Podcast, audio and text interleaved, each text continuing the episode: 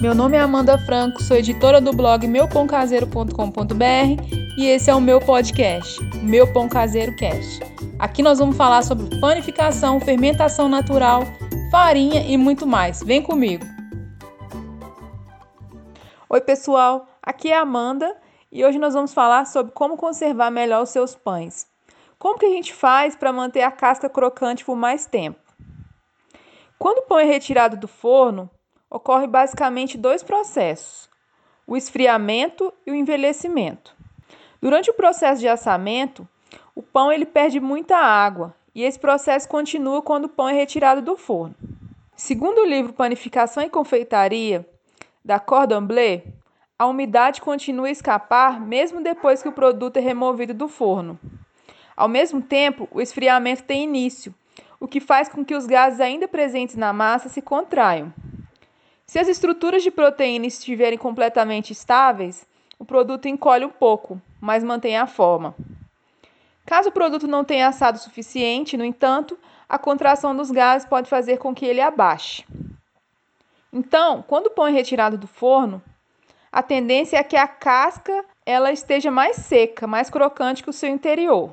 E à medida que o pão vai esfriando, ela vai ficando mais macia, porque ela vai absorvendo a umidade. Então ela vai perdendo um pouco a crocância, e isso faz com que a massa fique mais borrachuda mesmo. É um processo quase inevitável.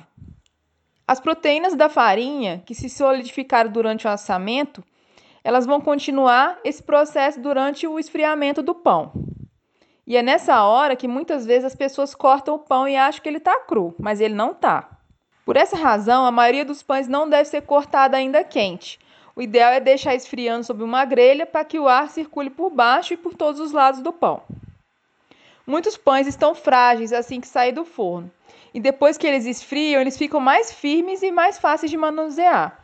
É o caso, por exemplo, do panetone, que possui uma massa parecida com um soufflé e ao esfriar ele se torna mais firme. Então, esses pães que têm uma adição de gordura, como o brioche, eles levam mais tempo para envelhecer. Enquanto uma baguete, por conta da sua forma, que ela é mais estreita e tem pouca gordura, ela envelhece muito mais rápido.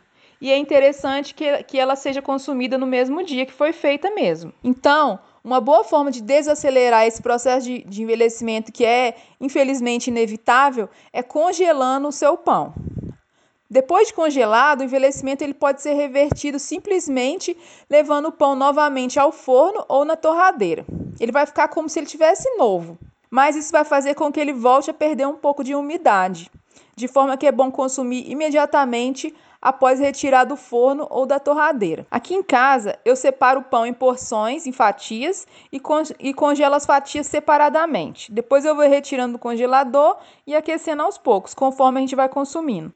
Outra boa opção, se você deseja uma casca crocante por mais tempo, é uma caixa de pão. Ela vai criar um ambiente que equilibra a umidade e a circulação de ar. Assim, o seu pão vai ficar com o interior macio e crocante por mais tempo. Uma caixa grande é melhor porque ela vai permitir uma máxima circulação de ar. Porém, não exagere na quantidade de pão. Quanto mais pão você coloca dentro dessa caixa, maior será o nível de umidade. E é interessante também evitar guardar o pão com um saco de papel dentro dessa caixa, porque isso vai reter a umidade do pão e vai destruir a crosta mais rápido. Outra coisa muito interessante que muita gente não sabe é que a geladeira acelera o processo de envelhecimento do pão. Com o envelhecimento, o pão vai perdendo a umidade e o resultado é o ressecamento, mesmo quando a gente armazena muito bem o nosso pão. E esse processo, ele ocorre muito mais rápido na geladeira. Mas quando a gente congela, esse processo praticamente para. Não é uma boa ideia guardar os pães na geladeira. O ideal é consumir logo ou congelar. Segundo Harold McGee, autor do livro On Food and Cooking, o pão refrigerado pode envelhecer até seis vezes mais rápido que, do que fora na, da geladeira. Por fim, a minha dica é: como o processo de envelhecimento é um processo sem volta, é legal a gente criar alternativas e receitas para fazer com o pão mais envelhecido.